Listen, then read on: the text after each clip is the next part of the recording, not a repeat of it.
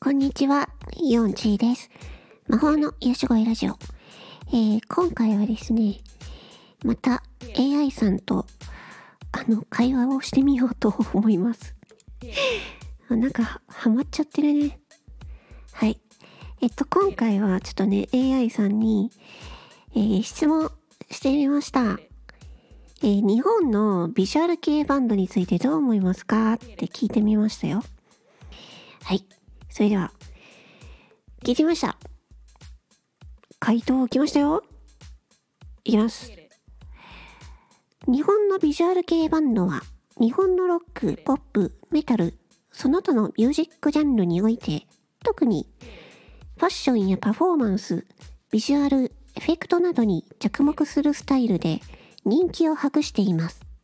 そのため、彼らの音楽とともに、彼らのライブパフォーマンスも魅力的であると感じられる方も多いでしょう。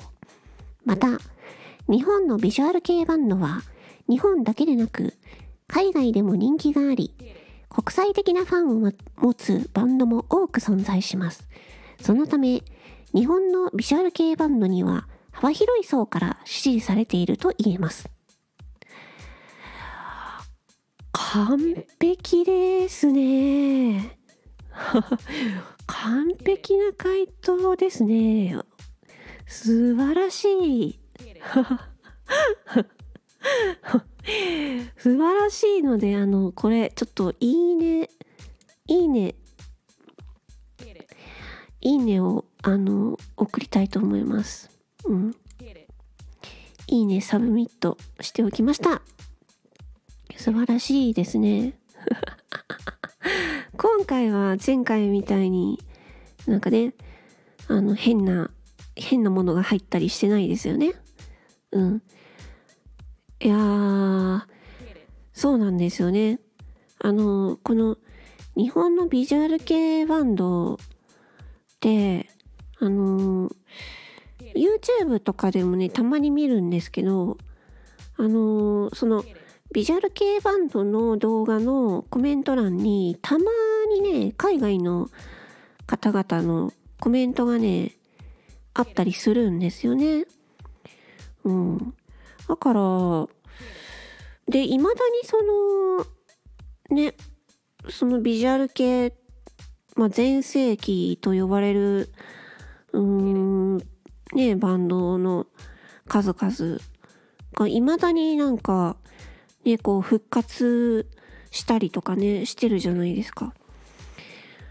ね、で、なので、最近になって、だから、えっと、なんだろう、Z 世代の子たちとかも、あの、ビジュアル系、ね、前のビジュアル系にハマってる、ハマってるっていう子たちもいたりするんですよ。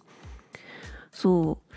だから、すごく、なんだろう、海外でも人気だったり、ね、日本でもその若い子にもなんか注目されてたりとかしてその日本のビジュアル系バンドの音楽っていうのがねなんかこう世代を超えて国を超えてねまあすごく、うん、すごくっていうかまあ人気人気というかうんなんか注目はされてるのかなって思いましたよ。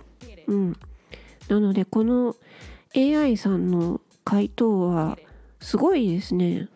今回はなんか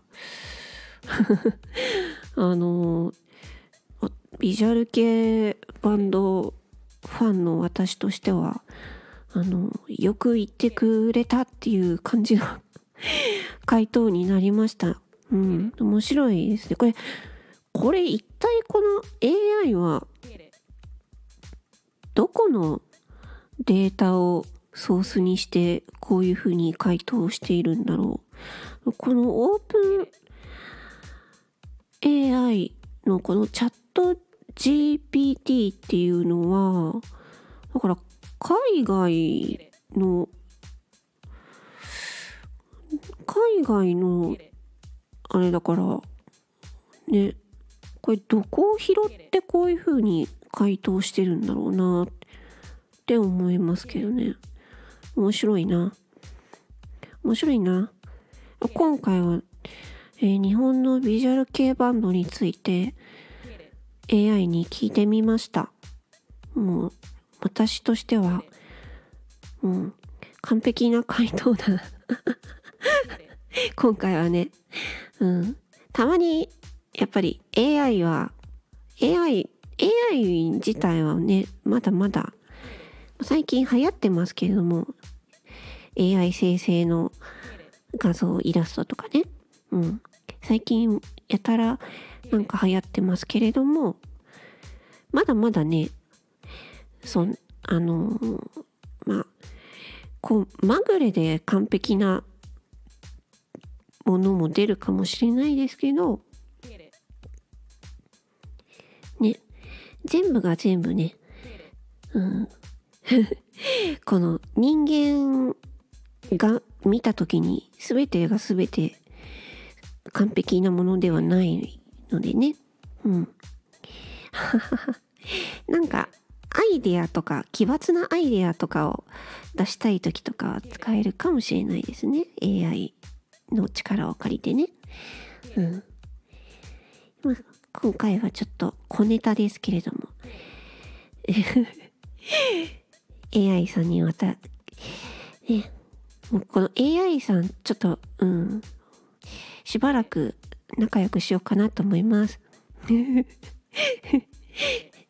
はい。聞いてくださりありがとうございました。えー、魔法の癒しがいラジオ4チーでした。ありがとうございました。またねバイバイ。